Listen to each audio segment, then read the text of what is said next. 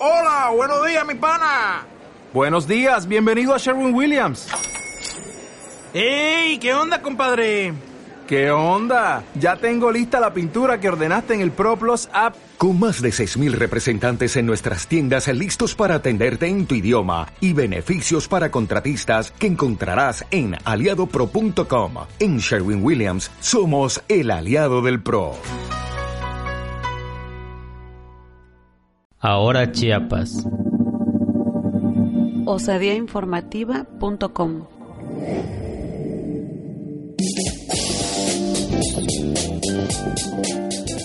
A 10 meses del sismo del 7 de septiembre, el gobierno de Chiapas es el único estado que no ha aportado el 25% de los recursos acordados con el gobierno federal para depositarlos a las tarjetas que se entregaron a las familias afectadas en la entidad, lo que ha retrasado el proceso de la reconstrucción, informó la secretaria de Desarrollo Agrario Territorial y Urbano, Rosario Robles Berlanga. En Chiapas son 46.773 viviendas que resultaron afectadas por el sismo de 8.2 grados en escala de Richter, la noche del 7 de septiembre del 2010 donde 32.700 con daño parcial, mientras que 14.073 reportaron daño total. Sin embargo, a 10 meses de las afectaciones, el gobierno de Manuel Velasco no ha cumplido con las familias afectadas, dio a conocer el titular de la SEDATU Rosario Robles Berlanga, quien señaló que el gobierno federal ya aportó el 75% de los recursos para las familias chiapanecas. Al hacer un balance de los avances de la reconstrucción en los estados afectados por el sismo, recalcó que únicamente el gobierno de Chiapas ha incumplido con los depósitos de 620 millones de pesos a las tarjetas que fueron entregadas a las familias para la compra de material de construcción. El 75% de estos recursos serían aportados por la federación y el 25% de estos recursos serían aportados por el gobierno del estado, es decir, el recurso de la federación un poco más de 1.800 millones de pesos y el recurso que aportaría el gobierno del estado de Chiapas un poco más de 620 millones de pesos. Mencionó que dentro del censo Fonden se consideraron 46.773 viviendas con